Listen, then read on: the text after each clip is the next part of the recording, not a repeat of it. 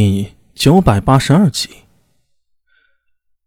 锦纳罗消瘦的脸庞微变了变，有些闪烁道：“啊，没什么，只是一些经文，我放在袖中做功课用的。”聂苏和李博看向苏大为，一个僧人袖中放些经文，似乎也没有什么不妥，但苏大为却笑着向锦纳罗伸手道：“拿出来，我看看。”我。我本教经文怎可以给一个外教之人看？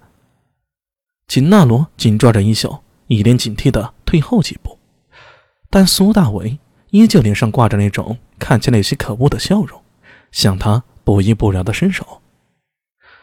如果我一定要看呢？安文生看向苏大伟，连他都觉得苏大伟有些过分了。一个小僧而已，别说他袖中放着本教经文呢。就算他袖中藏着些禁书、春宫之类的，又关咱们什么事儿呢？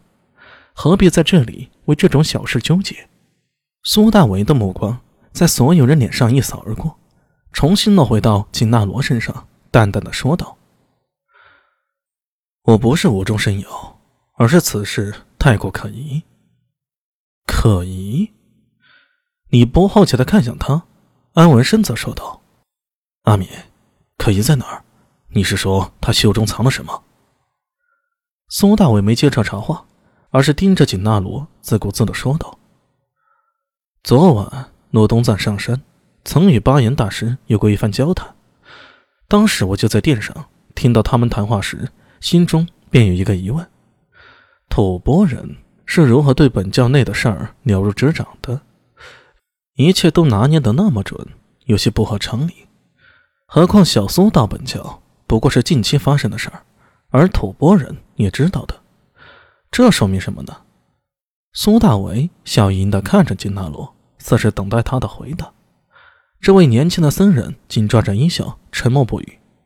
李博在一旁说道：“本教中有内应。”“是啊，这是极有可能之事。”苏大为接着说道：“可惜我们没证据，不过……”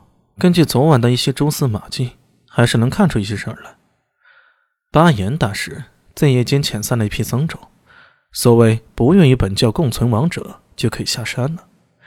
初时我以为他是想替本教续一些香火，哪怕本教神庙在这里亡了，还有僧人可以在雪域间传教呢。但是仔细一想，又不全是。聂苏阿娘上代圣女不知所踪，活佛转世灵童。至今没有寻回，吐蕃人已经包围了神女峰，本教再难有翻身之日。那巴颜大师把所有人带入圣地洞窟，又引发崩塌，他是想做什么呢？一起为本教陪葬吗？苏大文一口气说了这么多，现场已经无人可以跟上他的思路了。安文生摸着下巴思索着，而眼前的锦纳罗消瘦的脸庞愈发深沉。苏大文又说道。我还记得巴颜大师死前喊了一句：“敢潜入我教，坏我根基。”我当时以为是指的是我们，但仔细想，应该不是。他这句话分明指的是教内的叛徒与吐蕃人互通消息的内应。巴颜大师对本教传承不抱有期待，所以他之前让那些僧众下山，一是替本教留几分香火，再者最大的作用是保证。出卖本教的人可以留下来，可以留下来。安文生咀嚼着这句话，眼前一亮，若有所悟的点了点头。